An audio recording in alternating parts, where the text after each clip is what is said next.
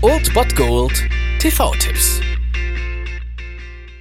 Tag gesagt und moin, hier ist euer Filmkonsigliere Marchi und wenn ihr den heutigen Abend auf der Couch verbringen wollt, dann könnt ihr ruhig den Fernseher einschalten und das sogar ohne den Bullshit-Faktor von RTL ertragen zu müssen, denn hier kommt mein Filmtipp des Tages.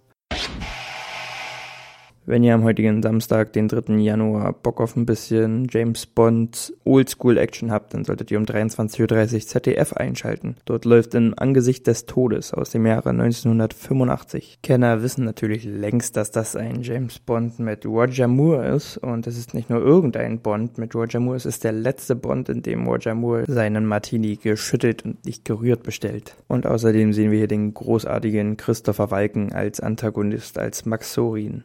Die ist auch einer meiner Lieblings-Bond-Filme, vor allem auch, weil er nach Octopussy wieder eine etwas härtere Gangart einlegt und einen besseren, ernsteren Ton einschlägt. Von daher guckt euch den an. Roger Moore ist James Bond.